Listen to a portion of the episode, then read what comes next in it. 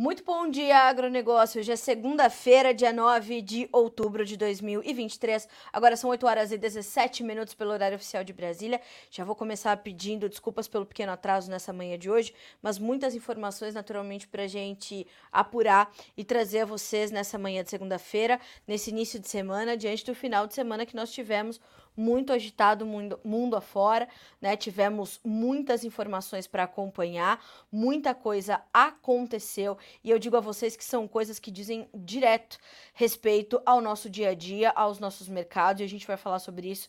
E eu falo naturalmente e, e é óbvio, né, que eu vou trazer notícias sobre essas condições da guerra que foi ali é, não iniciada, porque já se trata de um conflito muito antigo, mas dos novos ataques do grupo Hamas a Israel. E Israel já, inclusive, declarou é, estado de guerra depois desses ataques. A gente vai dar as últimas informações sobre essa situação lá no Oriente Médio. Vamos trazer os impactos disso para os mercados, naturalmente também. Vamos sempre chegar com essas notícias, trazendo essa conexão com os nossos mercados, trazendo isso como isso pesa para os preços, como isso pesa para as cotações, como isso pesa para os negócios. A gente está falando de Israel sendo um, um player importante no mercado de um, fertilizantes, importante consumidor de grãos, de cereais. A gente está falando de uma região importante, demandadora de alimentos, e a gente está falando também de uma necessidade de acompanhar hoje, e hoje, que eu digo atualmente, a condição também da produção de petróleo, né? Porque novos ajustes foram aprovados ou trazidos ali para a produção de petróleo Uh, pela OPEP. Uh, as lideranças da OPEP estiveram reunidas neste final de semana. A gente vai trazer essas notícias também. Então, olhar para tudo isso é muito importante. Então, tudo está muito conectado. Né? A gente sabe que aquele conflito no Oriente Médio, quando a gente pensa em Israel, faixa de Gaza, Palestina, Cisjordânia e o grupo Hamas, ele está muito ligado a uma questão territoriosa e territorial e religiosa. Então, olhar para tudo isso é muito importante. Naturalmente, nós vamos falar também sobre as altas nos preços da soja, nos preços do milho sustentados aqui no Brasil.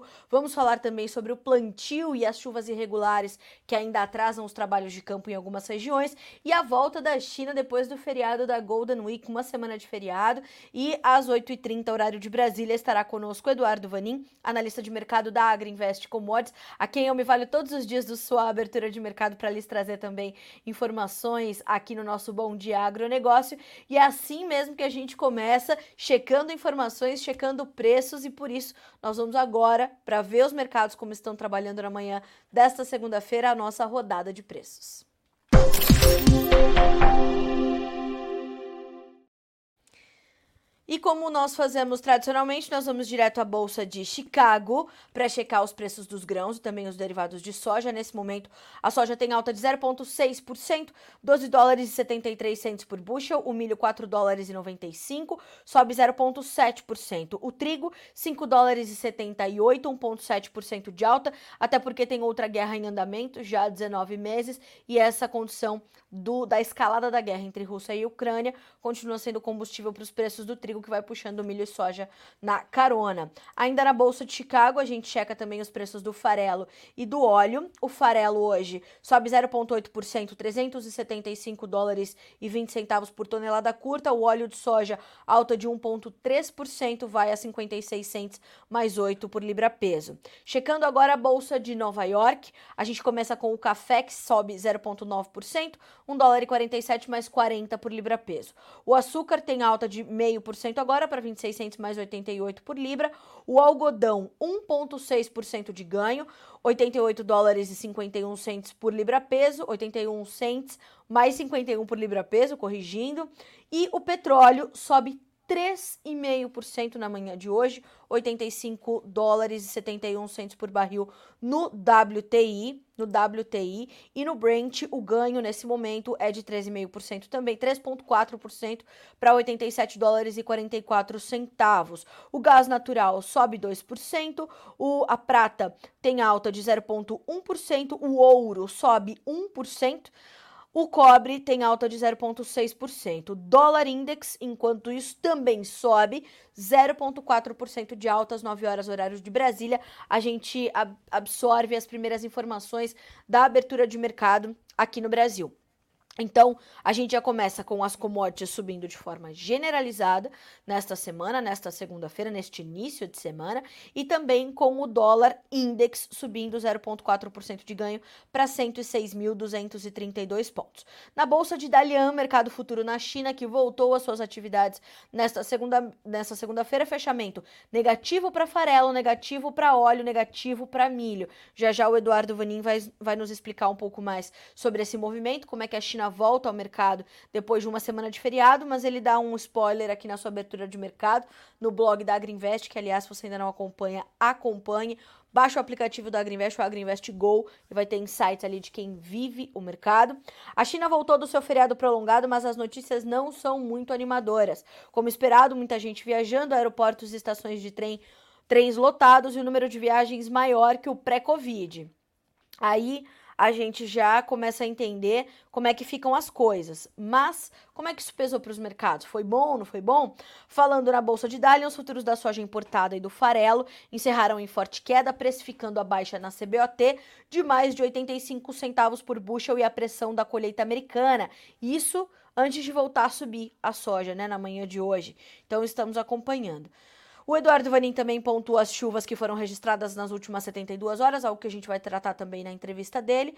Então, essas são as primeiras informações ali do, do, do Eduardo Vanin nessa abertura de mercado. E hoje a gente tem uh, o prazer de tê-lo conosco também na nossa conversa em mais alguns minutinhos. Agora são 8h23, às 8h30, horário de Brasília. Eduardo Vanin estará conosco para a gente entender melhor como é que começa essa semana para os mercados agrícolas, em especial soja e derivados. Enquanto isso, a gente vai checando as nossas primeiras notícias da manhã.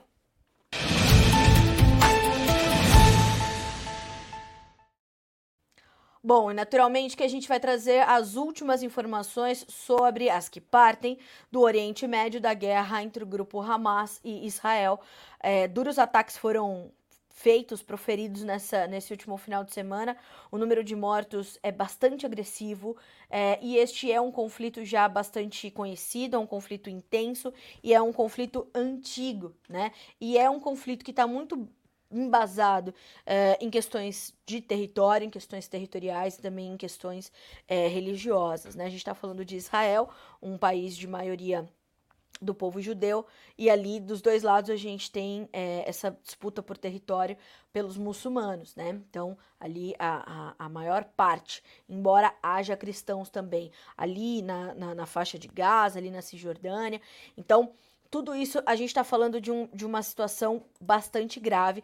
E eu até separei aqui uh, uma série de, de manchetes, porque mais que a gente. Uh, a gente não vai ter tempo de entender a fundo é, esse conflito aqui no Bom Dia Agronegócio em tão poucos minutos, mas o que é importante, a gente saber como isso pesa para os nossos mercados, né? Não que não seja importante, é importante, mas a gente vai ter que ir desdobrando, esmiuçando, né?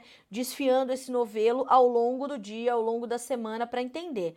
Mas como eu falei, é um conflito antigo. Quais são as três manchetes mais importantes que eu destaquei aqui para vocês? Israel afirma ter tomado, retomado o controle em Gaza, vou detalhar isso já já. Exército de Israel anuncia evacuação de cidadãos que vivem próximos à faixa de Gaza e a última nota oficial do governo israelense. Israel declara estado de guerra após ataques do Hamas. Vamos começar por essa? Acho que essa é uma informação bastante importante, né? O, o, o primeiro-ministro de Israel, o. Benjamin Netanyahu, informou que o gabinete de segurança declarou estado de guerra de maneira oficial. A decisão foi anunciada pelas autoridades neste domingo, dia 8 de outubro, e autoriza de maneira oficial também, aspas, a tomada de medidas militares significativas de acordo com esse comunicado.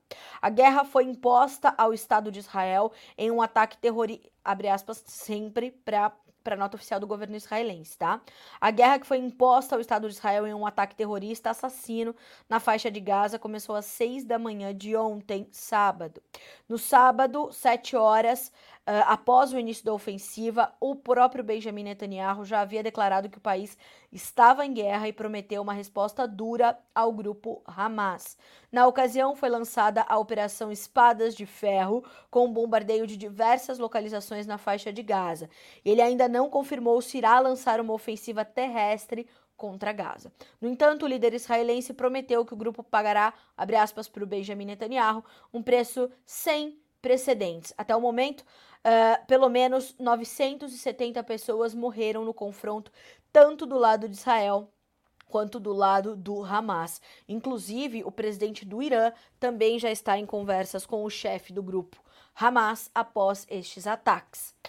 A outra informação importante, como eu falei, Israel afirma ter retomado o controle em Gaza. Como eu falei, é territorial, é religiosa, então é importante. Veja só, o governo de Israel informou já nesta segunda-feira que retomou o controle das comunidades ao redor da faixa de Gaza. Há dois dias, o Hamas iniciou um ataque contra o território israelense. Após restabelecer o controle, o ministro da Defesa de Israel, Yoav Gallant, ordenou o bloqueio total em Gaza, aspas, sem eletricidade, sem alimentos e sem combustível. O confronto entre o grupo palestino Hamas e Israel, em seu terceiro dia, uh, já soma ao menos, ó, esse número já subiu então para 1.120 mortos em uma onda de destruição. Quem acompanhou as imagens no final de semana viu que, como aquele já é um território de imagens muito agressivas, né? Muito pesadas, porque é um, um território que parece que está em constante conflito, e está. E as imagens são, são aterrorizantes. Uma menina de 10 anos estava perdida, porque perdeu toda a família. Disse assim: o que eu vou fazer agora? Eu tenho 10 anos e eu tô sozinha, né? Então, é, é estarrecedor, né? Uh, novos tiroteios já foram registrados nessa manhã de segunda-feira, além de bombardeios que ocorreram no final de semana. Forças dos dois lados se enfrentam em diversas frentes de batalha. No domingo, uh, o dia foi considerado o mais mortal da violência em Israel em mais de 50 anos. Autoridades do Hamas e de Israel confirmaram que israelenses foram feitos de reféns pelos palestinos. Segundo líderes do grupo, do grupo, soldados e civis, incluindo mulheres e menores de idade, estariam entre os capturados e só seriam liberados pelo Hamas após a soltura de prisioneiros do grupo detidos em Israel. De acordo com o último balanço das autoridades, foram 700 mortes em Israel, 413 mortes na faixa de Gaza e 7 na Cisjordânia. O que, que a gente vai fazer? A gente vai acompanhar, a gente vai continuar dando essas notícias é, o dia todo, né? Trazendo essas últimas informações, atualizando vocês aqui pelo Notícias Agrícolas e volto a reforçar. Sempre trazendo como isso impacta o seu dia a dia. Veja que hoje todas as commodities estão em alta, o dólar index também subindo, né? Num movimento que é pouco comum da gente ver sempre o, o, o dólar e as commodities é, subindo de forma uh, uh, concomitante ao mesmo tempo, mas hoje é dia da gente observar essa situação. Eu até separei aqui uma, uma fala do, do diretor-geral do Grupo Labor, seu Ginaldo Souza, que diz o seguinte: ó, tivemos nesta noite alguns aspectos que podem influenciar as commodities, como a guerra entre Hamas e Israel. Uh, ontem o grupo iniciou literalmente uma guerra contra o país israelense, que, pelo histórico, se pode prever de longa duração de impacto sobre o mercado energético, bolsas e dólar. Tá? Então vamos monitorar essa situação bem de perto. 8 horas e 30 minutos pelo horário oficial de Brasília e agora a gente já vai para o nosso quadro de entrevistas nessa segunda-feira.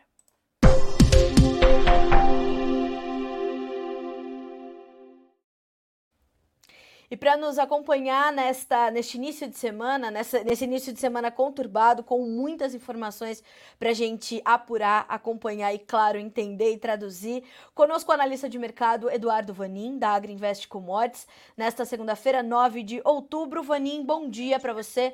Seja bem-vindo, é sempre um prazer recebê-lo por aqui. Bom dia, Carla. Tudo bem? Tudo bem. Vaninha, a gente tá só sem a sua imagem. Eu te ouço bem, mas não, não recebo a sua imagem.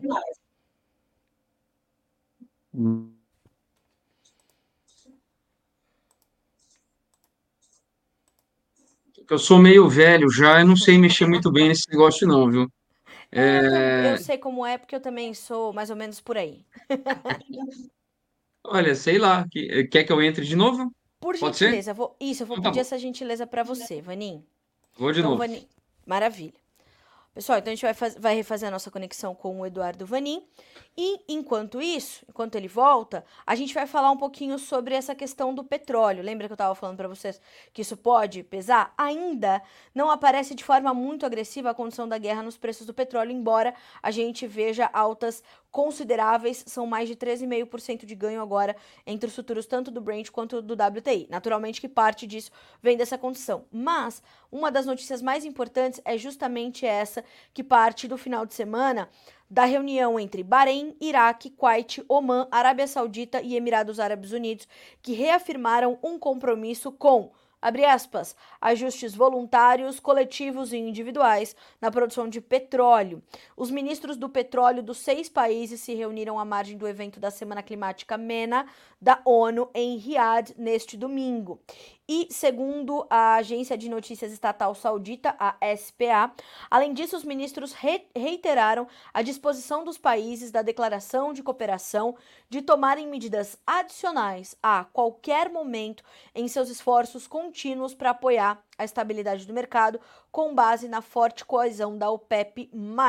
A OPEP concordou em junho em estender os cortes voluntários de produção de petróleo introduzidos pela primeira vez em abril até o final de 2024. O que isso pode, o que isso quer dizer? Que eles de decidiram no domingo que se precisar fazer novos cortes eles vão fazer. E ponto, né? Eles têm autonomia para isso.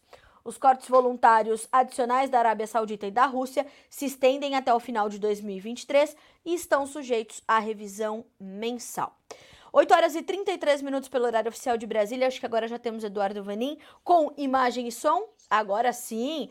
Velho aonde, meu amigo? Olha aí se nós estamos transmitindo ao vivo para todo mundo.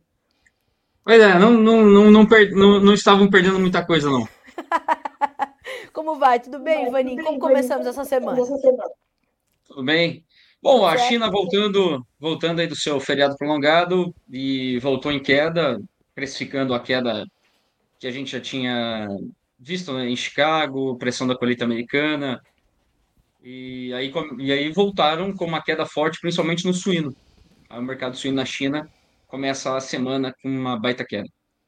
E embora a gente é, esteja observando essas baixas é, na bolsa americana, há mais fatores que motivam essas quedas para soja, para farelo e para suíno, milho também caiu, é, que motivem essa, essa movimentação, Vani? Olha, o, alguns números que eu já vi do feriado mostram muita gente viajando acima do, do pré-Covid, é, mas quando olho venda de restaurantes, muita concorrência, corte de preços, volume mais ou menos parecido, e a produção de suíno continua crescendo. Esse é o problema. A produção cresce e o consumo não. Aí está sobrando. Vaninho, o que está limitando o consumo na China? É falta de capitalização da população? É falta de renda? Ou é mais um, um temor, uma cautela? É, como é que a gente avalia o consumo na China nesse momento? E a gente pode pensar em alimentos, mas a gente pode pensar em outros itens também. Como é que está a sua avaliação nesse momento sobre o consumo chinês?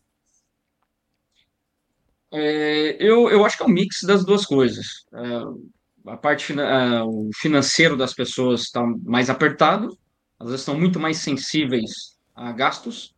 Exemplo, é, o índice das ações de luxo, artigos de luxo, esse que você gosta de comprar aí, cara, é Gucci, Louis Vuitton, essa coisa toda. Sim, uso então, muito. o maior mercado, o mercado que mais cresce dessa coisa arada é o mercado chinês. E nesse último trimestre caiu é, 15% trimestre julho, agosto, setembro. É, isso já mostra um pouquinho, tá? De, desse movimento que a gente vê o chinês muito mais cauteloso quando se fala de gasto. E tem um outro movimento também que é um. É, parece que chegou no topo o consumo de carne suína habitante ano. Os chineses estão dando mais preferência para outras carnes, carne de frango, carne bovina. Eu acho que é, para mim é um mix das duas coisas. A produção está muito grande é, em relação ao, ao consumo. Agora, Vani, isso é uma preocupação para a demanda é, da China por commodities agrícolas, por matéria-prima para fazer esses alimentos, ou porque há essa, essa migração no consumo, essa mudança no consumo, é, a demanda por comida está assegurada, está garantida pelos chineses? Oh, comer eles vão, claro, ninguém para de comer, só que você tem dois aspectos importantes. Um é uma mudança que eu vejo de padrão, o, consumindo mais outras carnes que são menos, uh, por exemplo, boi vai ser importado. E no caso do frango está crescendo rápido a produção nacional, só que a conversão alimentar é, é bem maior, quase o dobro. Quer dizer, você precisa dar metade da ração que você daria para o suíno. Sem falar na, no, no tempo de vida do animal. Suíno, 100 dias. O frango, 40 e alguma coisa. Sim. Então, tudo isso vai impactando de forma negativa. O, vai, vai colocando um teto nas importações chinesas. Esse é, o, esse é o pepino. É grande? Claro que é. 100, 101 milhões, nem se fala, é muito grande. Mas o Brasil crescendo de novo agora para o ano que vem, é, na produção e no programa de exportação, aí, aí vai, quer dizer, vai, a, competição Estados Unidos-Brasil vai ficar ainda mais, mais desigual, vai ficar ainda mais difícil para os Estados Unidos.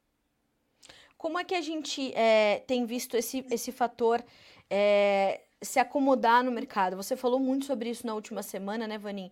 Nas suas aberturas de mercado, nos seus comentários de mercado, você falou muito sobre essa competitividade Brasil Estados Unidos e como o Brasil estava se destacando não só para a soja, mas para o milho também, né? Sim, muito barato, muito barato. É, o milho nem se fala, o Brasil é, dá de lavada nos demais. Claro, a Argentina é, veio de uma quebra, uh, mas os Estados Unidos não, está com a safra quase recorde e precisa vender, mas está muito caro. Logística cara, nada está ajudando os programas americanos. É, desde o frete da, de barcaças que ficou mais caro, rio do, o nível do rio Mississippi mais baixo, e também os fretes marítimos na, rota Estados Unidos-Ásia também ficaram mais caros comparativamente aos outros, por exemplo, o Brasil. Esse spread do frete marítimo ficou maior, Estados Unidos mais caro. Só para vocês terem uma ideia, era de 10 dólares, 9, 10 dólares. Os Estados Unidos mais caro, posto Ásia. E agora está 16 dólares mais caro. Olha só. É, isso aí é questão do, do, do canal do Panamá. Então, veja, nada está ajudando os Estados Unidos. E o produtor lá não quer vender. Aí fica mais difícil ainda.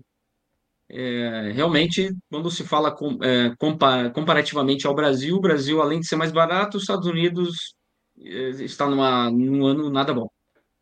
E a gente tende a ver esse movimento continuar, Vani? Eu acho que sim. É, enquanto o Brasil continuar crescendo produção e capacidade de exportação, sim, sem dúvida.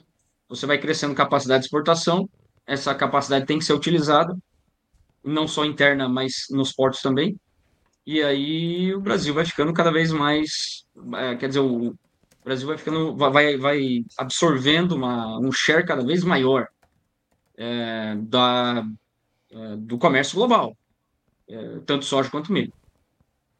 Vanin, como é que é, isso pode acontecer? Porque assim, a gente tem ainda é, soja o bastante para mantermos a nossa competitividade, ou quando a gente olha para esse cenário, a gente já está falando da soja 23, 24 do Brasil, ou para ambos os casos? Ambos os casos. É, 23, 24 nem se fala. Hoje, hoje já daria conta para os Estados Unidos importar de nós. Por exemplo, maio. É, nossa soja comprada agora vai chegar lá para eles, para o embarque em maio, vai chegar mais barato, eu apostaria, vai chegar mais barato do que a soja lá em maio, soja do meio oeste até as processadoras na costa do Atlântico. Hoje já teria conta. Se quisesse fazer, já, já, já, seria um bom negócio para essas indústrias. Quer dizer, agora... vai ser muito difícil os Estados Unidos concorrer com o Brasil a partir de fevereiro. E para a safra velha, essa safra aí, 22, 23, o Brasil ainda tem alguma coisa, não é muito, é, mas tem, tem, é, tem ofertado a níveis é, equivalentes aos Estados Unidos, em certos momentos até mais barato. Agora, Vani, você falou que lá o produtor não quer vender nos Estados Unidos. Como é que está aqui no Brasil? É, como é que os nossos negócios estão evoluindo e como é que está o apetite do nosso produtor pelas, pelas vendas, pelos novos negócios? Tanto uh, o restante de soja que temos da safra 22-23 como a 23-24. É, pois é, nenhum produtor quer vender em nenhum lugar. Isso aí não é só o Brasil, não é só os Estados Unidos, não. É, o, agora, os Estados Unidos, para eles é um problema maior agora, porque o programa está andando, é uma janela curta quando se fala principalmente da soja, e o produtor precisa vender para daí a trading também ofertar. E ele não está fazendo. E, e vai ser um problema lá na frente. Se ele não vender agora, ele vai vai ficar com o abacaxi na mão, vai ter que tentar vender para uma indústria que paga melhor hoje, é verdade. Isso falando de meio oeste, mas tem ainda soja no norte dos Estados Unidos que precisa vender, é, no delta, aí o canal é exportação. Bom, é, e aqui no Brasil o produtor vendeu bem soja, por causa, muito, muito por causa da relação soja-milho, que ficou muito mais favorável para soja vender, vender mais soja do que milho. Então nós vamos chegando à nossa comercialização aí Brasil, já uns 83%. Essa soja que ainda temos, ela está muito concentrada Paraná, Mato Grosso do Sul e Rio Grande do Sul. Bahia também tem um pouco de soja, que naturalmente serão estados que vão, vão passar com estoques de, é, estoques de passagem maiores. E quer dizer, o Brasil vai, vai perder competitividade agora final de ano, sem, sem dúvida. Vanim, como é que você está avaliando o início da nossa safra é, em termos de clima, é, avanço do, do, plantio, velocidade desse plantio? Te preocupa alguma, alguma região especificamente? Como é que você está avaliando é, o início da safra 23-24 nesse cenário de mercado que a gente tem agora? Por enquanto, tranquilo, viu, Carla? tem tempo, o Mato Grosso começou devagarinho, o, no último relatório do IMEA já recuperou bem, está abaixo do ano passado, 4 pontos percentuais mais ou menos. Choveu nas últimas 72 horas, meio que geral, faltou alguma região ou outra, mas bem melhor que no final de semana anterior. Temperaturas já caíram um pouco, tem mais chuvas pela frente, os modelos estão mostrando é, não muita chuva, mas tem chuva.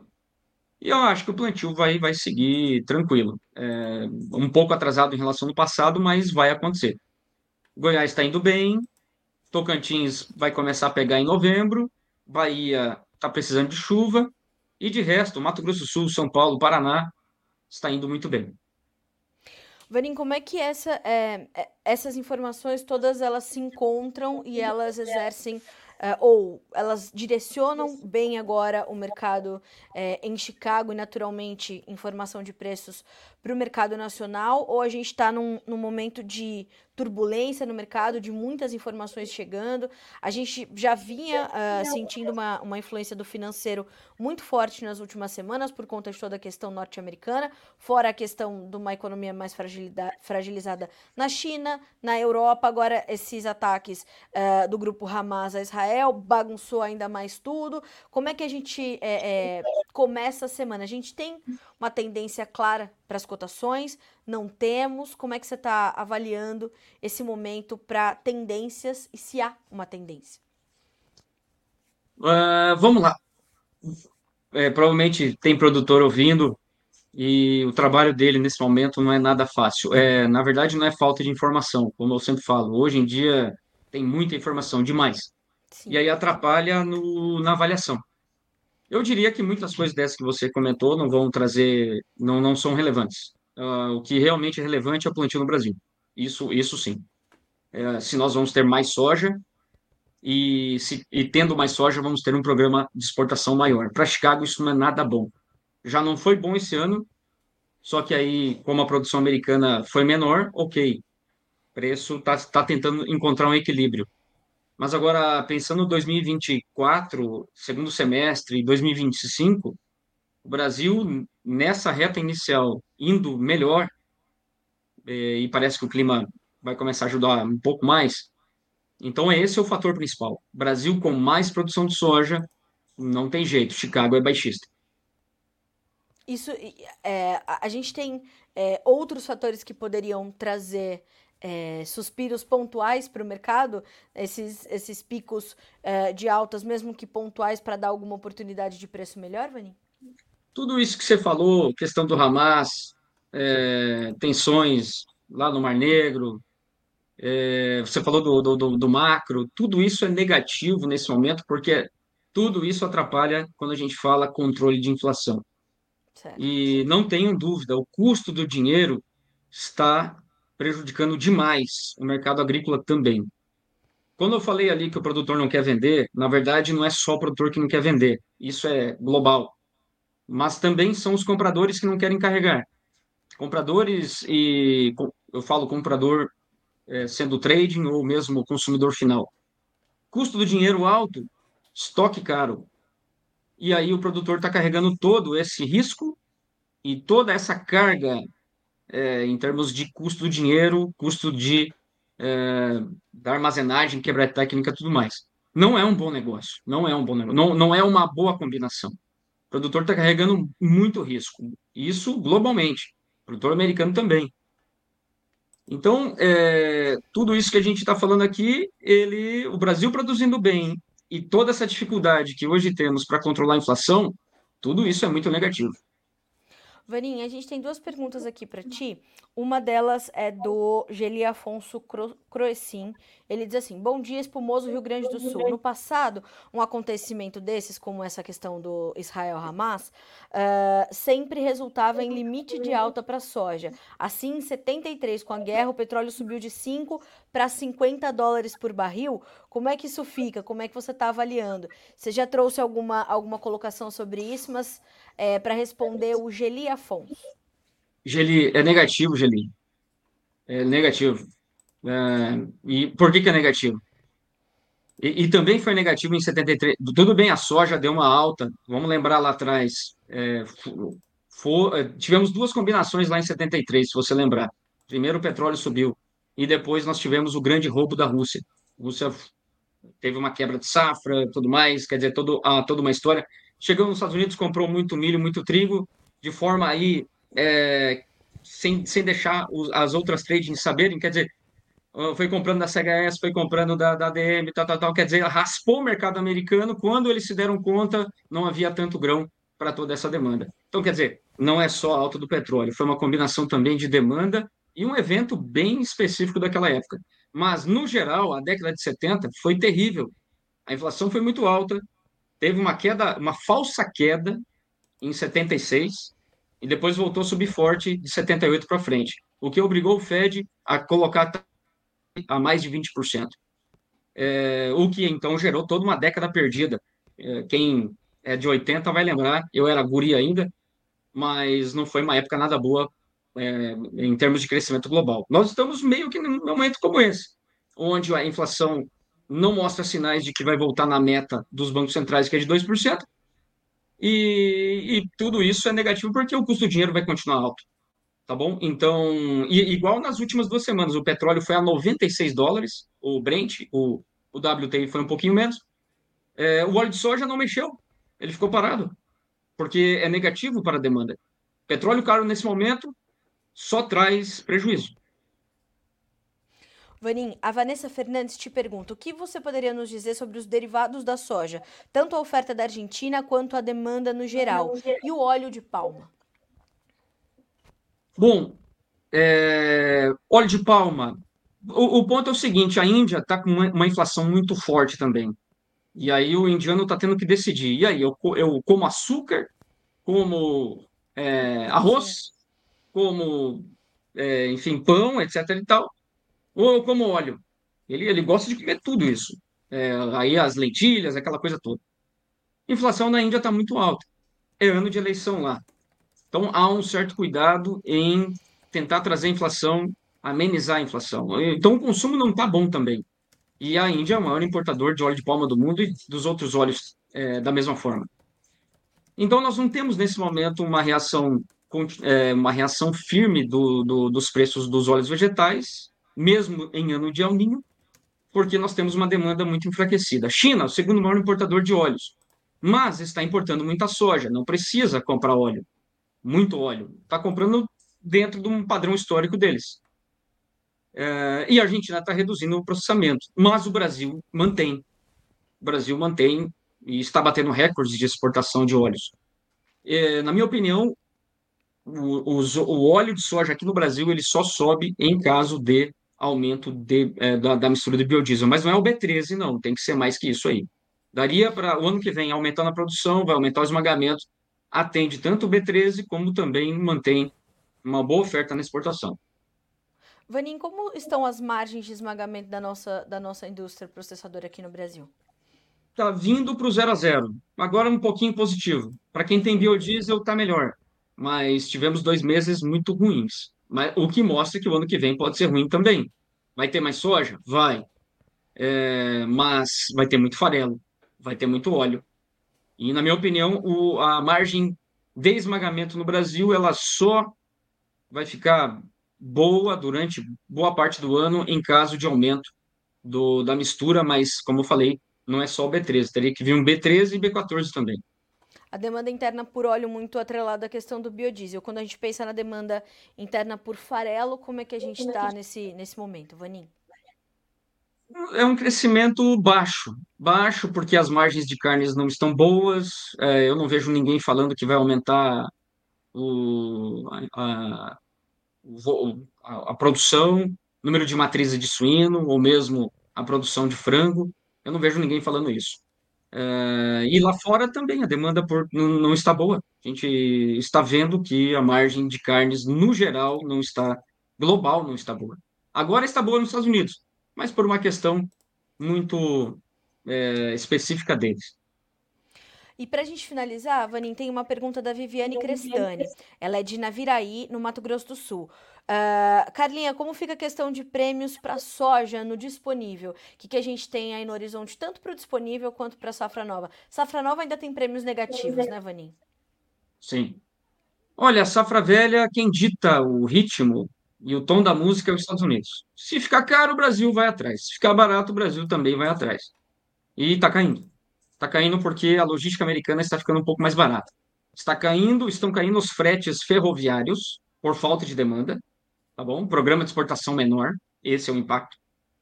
É, e está caindo agora também o frete das barcaças, mas não é por causa que o rio está subindo. Na verdade, pelo contrário, está se mantendo lá embaixo. Mas também é por causa de falta de demanda. É, portanto, os Estados Unidos está ficando um pouco mais barato agora e os prêmios estão caindo, e aí no Brasil vai cair também. Isso falando de safra velha aí embarque em novembro e dezembro. Agora, falando de fevereiro para frente, uh, fevereiro é um caso especial, talvez o prêmio fevereiro não caia tanto, por causa da provável. Eh, não vamos ter muita soja em fevereiro, em janeiro, para embarcar em fevereiro, mas de março para frente vai depender muito do que Chicago vai fazer, tá? Se Chicago tombar de vez, é, porque o Brasil está indo bem, etc. e tal, e o programa de exportação americano é fraco, aí talvez os prêmios aqui não caiam muito. Mas veja, o flat price não vai mudar. É, é daí, olha, amigos, se a produção brasileira ir bem, é daí para baixo. Tem que ficar atento. Flat price é a soma de Chicago mais prêmio. Bom, a gente vai acompanhar. Aí, aí o câmbio, né, Carla? Para daí dar o, dar o acabamento final. Eu ia, aí, eu ia, eu, tipo... aí eu acho, tá? Câmbio, eu, eu, eu não sou economista, eu respeito os economistas aí de plantão, Os caras são muito mais preparados do que eu para falar de câmbio. É, então, eu acho que assim seria um, um, erro meu aqui tentar falar que o câmbio vai subir ou descer. É, mas seria a ponta que eu vejo que poderia dar uma ajuda para o preço ao produtor. E eu diria só uma coisa, tá bom? É, hoje nós temos uma draga sugadora de dólares que eu nunca vi antes. Eu acho que os economistas aí também nunca viram é, que é o endividamento americano. A necessidade de dólares para atender toda aquela montanha de dívida e que só cresce é muito grande. É, portanto, se a gente olha o dólar do ponto de vista oferta e demanda, hoje a demanda está grande. Bom, a gente vai acompanhar. Eu ia te perguntar do dólar, ainda bem que você, com toda a sua experiência, já chegou trazendo essa informação. Vanin, muito bom começar a semana contigo, viu, meu amigo? Eu sempre falo pro pessoal aqui dos aplicativos da, da Agrinvest, do aplicativo da Agrinvest, o Agrinvest Go. Falo sempre sobre a sua abertura de mercado, que eu acho que é uma forma excelente dos nossos produtores começarem o dia, até porque, embora que a gente faça uma, uma busca por editar as informações para o produtor, né, processar, traduzir e levar para eles, mas o que eu sempre digo é que ali no blog da Agrinvest tem informações insights de quem vive o mercado, né? É isso aí, é isso aí. É, é o que eu gostaria de mensagem final é, é isso. Hoje você você tem informação, não é difícil. Claro que não. É, temos aí várias fontes muito boas e, e, eu acho que a melhor é a de vocês, é, no, no, sentido assim jornalístico. E a tua, a, e a tua função, né, Carla, e do, do, do Notícias é, é, é ser jornalístico, quer dizer, informar, trazer o que está acontecendo. Mas é, o produtor ele precisa ter consciência de que não é só informação que, que vai trazer o sucesso para a comercialização dele. Na verdade, Exatamente. é a avaliação daquilo que está acontecendo, tá bom? E saber filtrar, porque hoje nós temos excesso de informação e excesso de opiniões também. É, e, e, e, no final das contas a gente tem que nesse labirinto aí, tentar encontrar aquilo que realmente vai mexer. Eu falo muito sobre esse filtro, até porque, né, Vanin, se a gente pega um programa como o Bom Dia Agro, por exemplo, a gente tem perguntas de café, a gente tem perguntas de açúcar, a gente tem pergunta do financeiro, a gente tem pergunta dessa questão do Hamas. Então, para o produtor de soja, para o produtor de trigo, para o produtor de sorgo, o que, que importa? Ele tem que saber fazer isso e saber fazer essas informações todas trabalharem a favor da atividade dele, né, Vanin? Hoje tem ferramentas de comercialização para todo tamanho de produtor, para todo tipo de produtor, tem que buscar essa educação financeira e saber saber fazer a boa utilização dessas ferramentas, né? Boa, boa, isso aí. Posso fazer um jabazinho aqui? Opa, sempre. Olha, ó, para quem quiser, como a, fazendo gancho aí na que a Carla acabou de falar, é, o, não se esqueçam, a gente tem o nosso MBA voltado à comercialização agrícola. Isso. E aí eu desafio o seguinte: nós temos alguns MBAs aí no mercado é, voltado ao agro, mas se você quiser uma imersão realmente por 12 meses e entender como é que o mercado funciona, falando de comercialização somente. Então, é, acho que a gente consegue atender essa, essa lacuna, essa demanda que hoje existe para produtores e outras. É, é, to, todo mundo que está no mercado. Eu acho isso muito importante, Vani, a gente falar sobre esse MBA, porque, de fato, os outros MBAs que nós temos no mercado, eles são importantes, mas são cursos é, mais generalistas, o que não é ruim. Para uma pessoa que quer né, se formar com uma, uma, uma, uma especialização mais generalista, o que é importante, é, é, é o que é destinado. Agora, se o cidadão, o vivente, quer aprender sobre comercialização, como é, não só para ele, né? Mas se ele vai ser um consultor de mercado, se ele vai ser um analista de mercado, tem que se aprofundar e essa imersão é completamente importante para isso, né? É isso aí, é isso aí. Ô, Vaninho, você quer fazer o favor de convidar a nossa audiência para a live de quinta-feira ou não tem porque é feriado? Tem relatório do USDA. É verdade. Opa, Eita. sim, senhora. O... Não, vamos. Deixa o Dia das Crianças para as crianças. Vamos, vamos falar de coisa de gente grande. Quinta-feira, exatamente dia 12, 5 para 1. Acompanhe a gente lá. Temos aí o, a live do USDA. Vamos ver o que, que o USDA traz. Deve mexer, aliás, vai mexer novamente aí alguma coisa de produção americana, o que já é mais marginal nesse momento. É, e, claro, vai mexer na, na demanda pelos grãos americanos. Esse, é para mim, é o ponto principal. Ô, Vani, eu quero que nesse momento você reconheça o valor deste, desta abertura de mercado, feito por essa jornalista, que diz assim, ó, o Murilo Murakami chegou e diz assim, ó, bom dia, Carla, cheguei agora, MBA de quê? Quem tá oferecendo? Quando vai acontecer? Todas as informações sobre esse MBA de comercialização podem ser alcançados ali pelo, pelo Instagram, acho que é a mais, forma mais fácil, Isso, né, Vani? É o mais fácil, é, arroba Agriinvest arroba Agriinvest. Murilo, é um MBA só sobre comercialização, imersão total pelos grandes feras da Agriinvest oferecendo ali. E ali tem todas as informações para ti, viu, meu amigo? Você clica ali na Agriinvest, no link que tem na bio, tem todas as informações. Você escolhe o MBA, sucesso, a equipe da Agriinvest vai te acolher e vai, já faça a matrícula, vamos com isso e ser um produtor cada vez mais profissionalizado, né, Vanim? É isso aí. Opa, 100%. 100%. Meu amigo, boa semana para ti, bom trabalho. Até a próxima. Um abraço para você, para todo o time da Greenvest. Abraço, abraço. Até mais. Boa semana para todos. Até mais. Obrigada. Para você também. Tchau, tchau. Tchau, tchau. 9 horas em ponto, senhoras e senhores, do dia 9 de outubro de 2023, segunda-feira, a gente vai dar sequência aqui às nossas manchetes deste início de semana, deste 9 de outubro, e agora a gente vai falar um pouquinho sobre o plantio da soja no Brasil. Na última sexta-feira, os dados divulgados pela Pátria Agronegócios uh, foram reportados, trazendo o avanço do plantio na semana. Então, quais foram esses números? E, e mostrando ainda um tiquinho de atraso. Temos 10,08% até a última sexta-feira de plantio concluído, contra 11,2% do ano passado e 9,1% da média dos últimos cinco anos. Então, em relação à safra anterior, um, um tímido atraso, um tiquinho de atraso e em relação à média dos últimos cinco anos, temos um avanço. Abre aspas para Pátria Agronegócios. No Paraná, avanço acelerado com a chegada das chuvas nos últimos dias. O estado lidera o plantio nacional. Já já eu detalho os dados para vocês, estado a estado. Destaque para Rondônia, que ultrapassou o percentual da área semeada de Mato Grosso, que apesar da falta de distribuição das chuvas relatada, mato-grossenses aceleram sob condições ainda de seca em grande parte do estado. A gente tem visto muitas fotos e vídeos do pessoal plantando no pó, acreditando na chegada das chuvas aí nos próximos dias, tá? Então, ó, a gente está falando de Paraná com 29,5% da área já plantada, Mato Grosso 14,4%, Rondônia 16,7%, aí vamos para o Centro-Oeste, Goiás 6,5%, Mato Grosso do Sul 6,2%. No Sudeste, uh, São Paulo com 3,2% de plantio concluído, 2,1% em Minas Gerais. Agora, se a gente vai para Matopiba, a gente tem, é, não dá ainda para mensurar né? Só no estado do Pará, talvez? Acho que sim. Deixa eu checar aqui para vocês.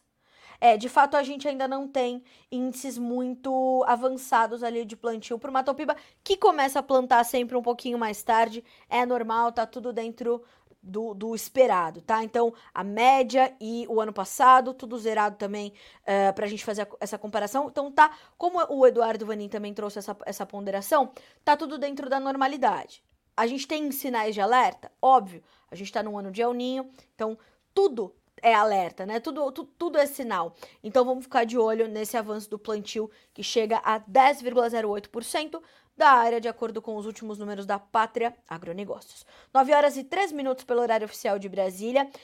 Uh, eu quero falar um pouquinho sobre essa questão do clima, né? É, e como é que tá essa condição de chuvas para o Brasil, também separando aqui algumas, né, as, as condições ali trazidas por algumas consultorias. Então veja só, pela perspectiva do Eduardo Vanin, da Agriinvest Commodities.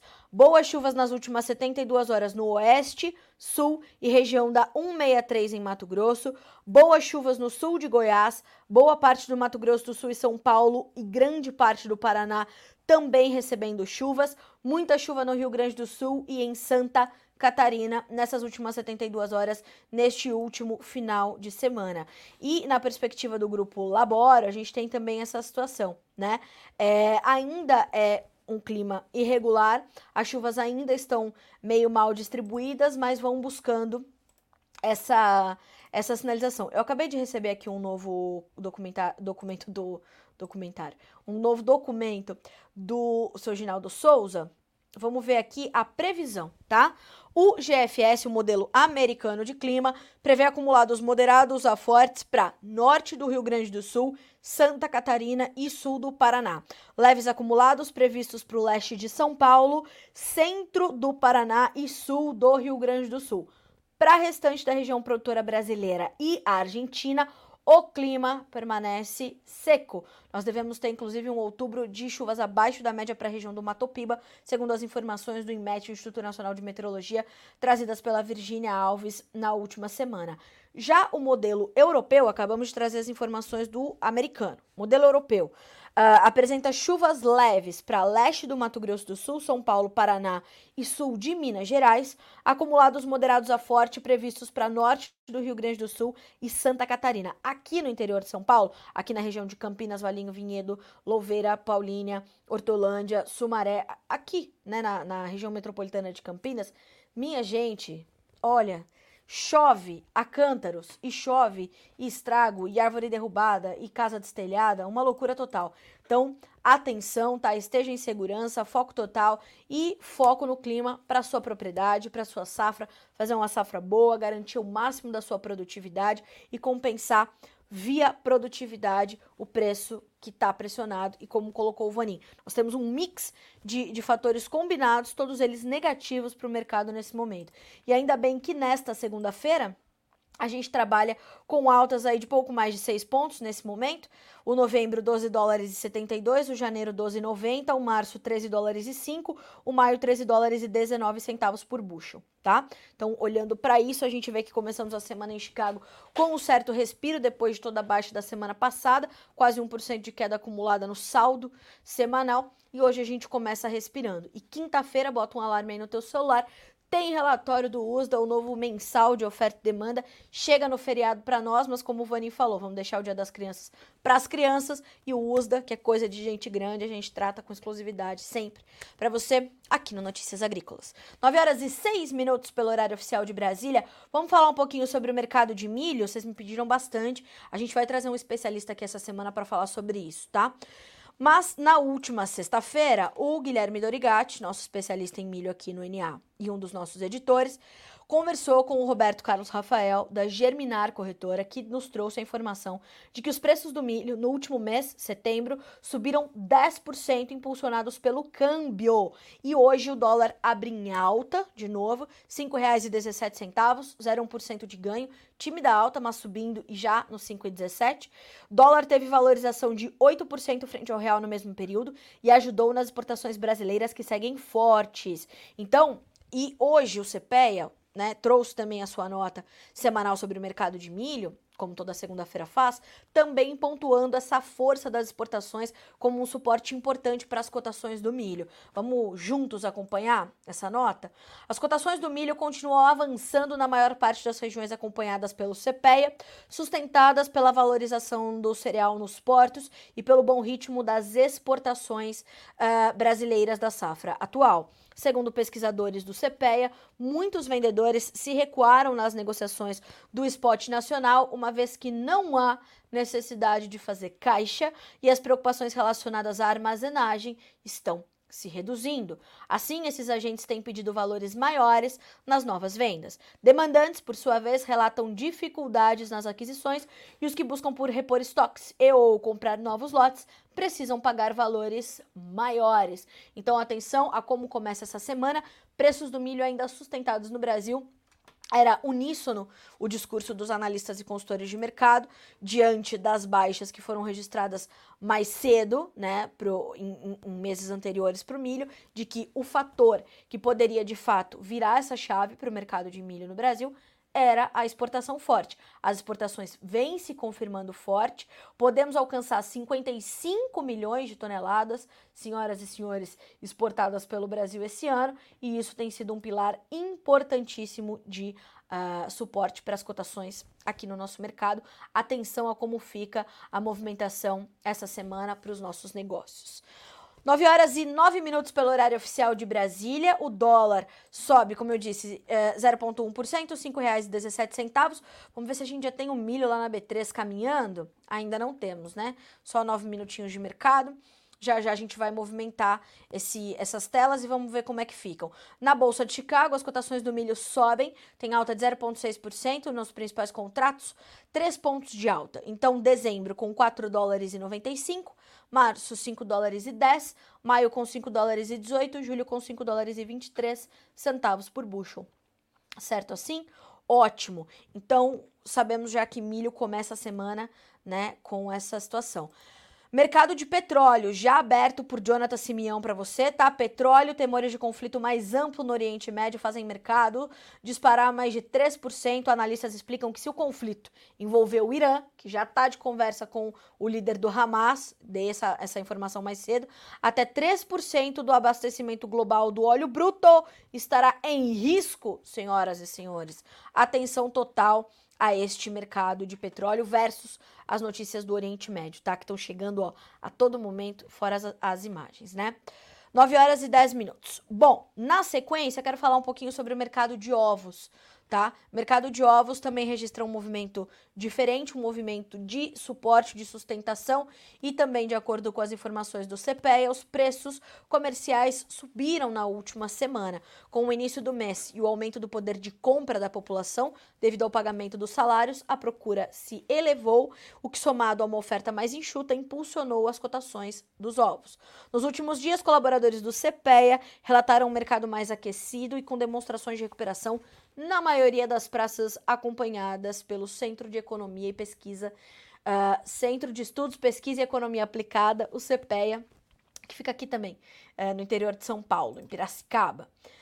Bom, 9 horas e 11 minutos pelo horário oficial de Brasília. Vamos conversar agora, responder as perguntas que eu estou recebendo por aqui, recebe, agradecer os bons dias. Então vamos ao nosso quadro Fala Produtor.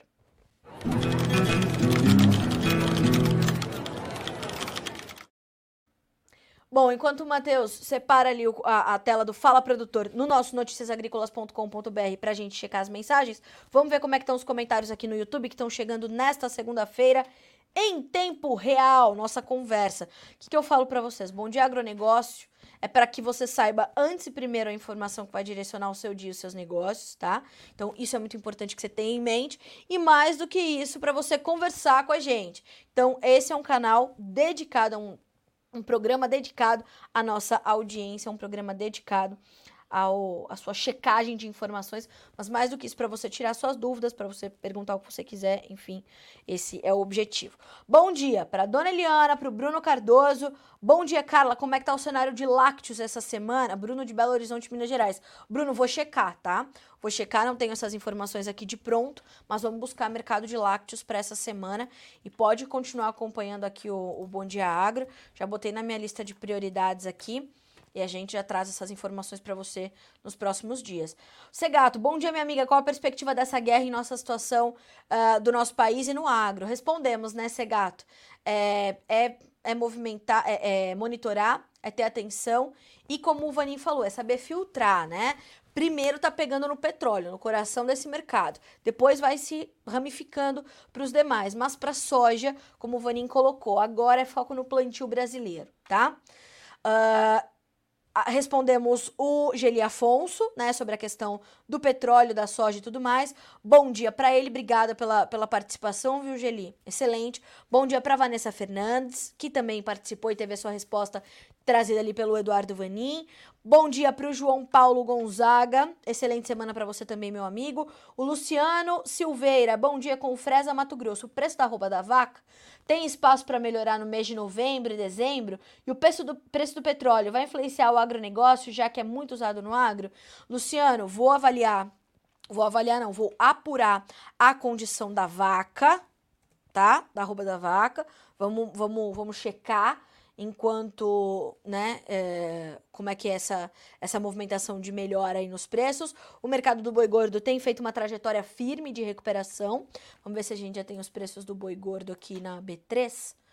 A gente já consegue checar também, vamos ver. Mas a vaca eu preciso dar uma apuradinha melhor, tá? Ainda não temos, mas estamos acompanhando. Uh, e para o Bruno, uh, sobre uh, o mercado de lácteos, Letícia Guimarães, que nos acompanha, diz o seguinte, Bruno: o mercado lácteo segue fraco, com maior disponibilidade interna, alta importação, demanda fraca e oferta sazonalmente subindo, segundo as informações da Embrapa Gado de Leite. Leite, você que está nos acompanhando e sempre nos acompanha diariamente no Bom Dia Agro, garantindo a nossa interatividade, traz essas informações para ti, viu, Bruno? Então, resposta dada, mas vamos falar um pouco mais sobre isso ao longo da semana. Um, bom dia pro João. Pa... Ah, o João também pediu, João Paulo. Carla, reporta para nós o cenário do milho nesse momento. A tendência é de alta ou os preços tendem a ficar estabilizados? Os preços estão subindo. O dólar está ajudando. O dólar, inclusive, intensificou a alta.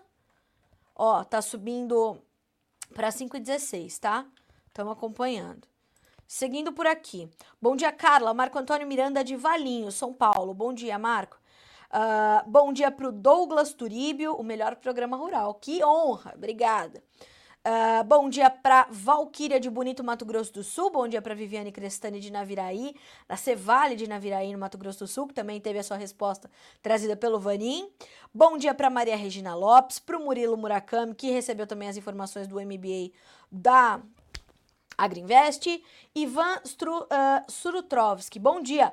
Choveu em Balsas, sábado e domingo em torno de 30 milímetros. Maranhão, as chuvas chegando. Já já o plantio começa, né, Ivan? Bom dia uh, também para o Luciano Ribeiro, de Unai, Minas Gerais.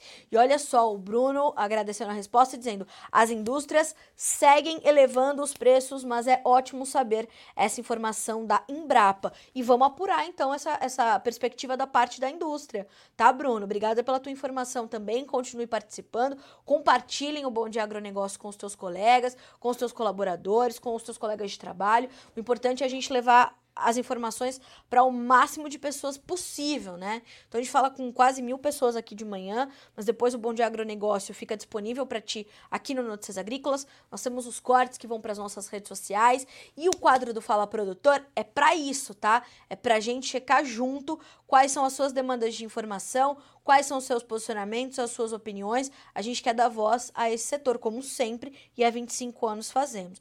Luciano Ribeiro, estamos na incerteza do fluxo de chuvas para o plantio. Minas Gerais. Minas Gerais está com um pouco mais de 2% de área plantada. Vamos ver como é que fica a, a previsão de chuvas para Minas. Vou pedir, tá, Luciano? Pode deixar. Bom, vamos dar uma checadinha lá na nossa tela do Fala Produtor?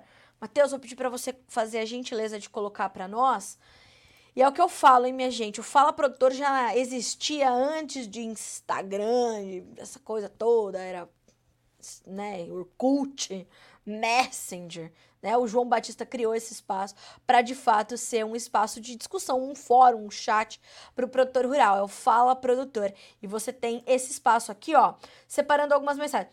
O, o Geraldo Prison, de Coromandel, Minas Gerais, falou o seguinte sobre a notícia. Ministério Público do Trabalho entra com ação para banir herbicida atrazina no Brasil, que é algo que a gente está monitorando também, apurando para saber o que pode acontecer.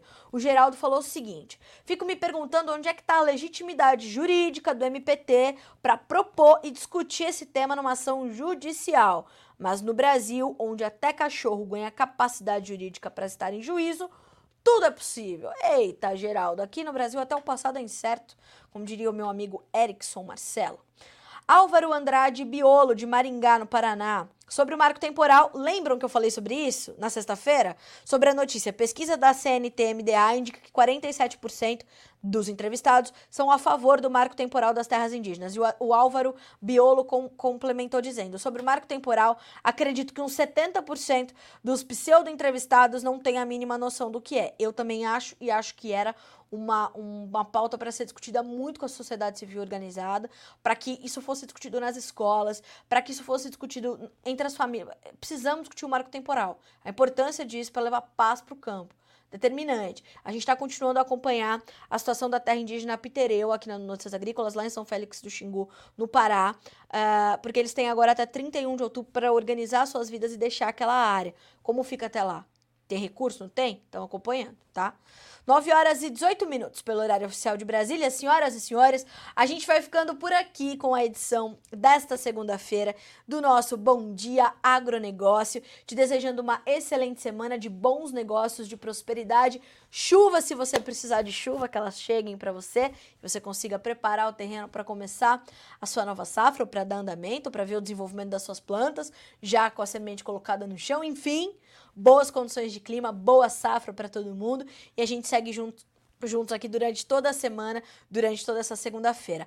Bota aí no seu, no seu caderno, no seu, no seu, nos seus alertas. Tem relatório do uso dessa semana, em quinta-feira. É feriado, Carla, não tem problema. Notícias Agrícolas está de plantão para chegar com essas informações para ti, 13 horas, horário de Brasília. Hoje tem vendas, é, não, embarques semanais, acompanhamento de safras às 17 horas, vamos saber quanto de área colhida tem, tem previsão do tempo, tem mercado do boi gordo, tem os demais mercados, tem o Realidades da Safra com o Guilherme Dorigatti, tem muita coisa para que vocês sejam sempre os produtores rurais mais bem informados do Brasil. Amanhã estamos juntos novamente. Boa segunda-feira, bons negócios, até amanhã.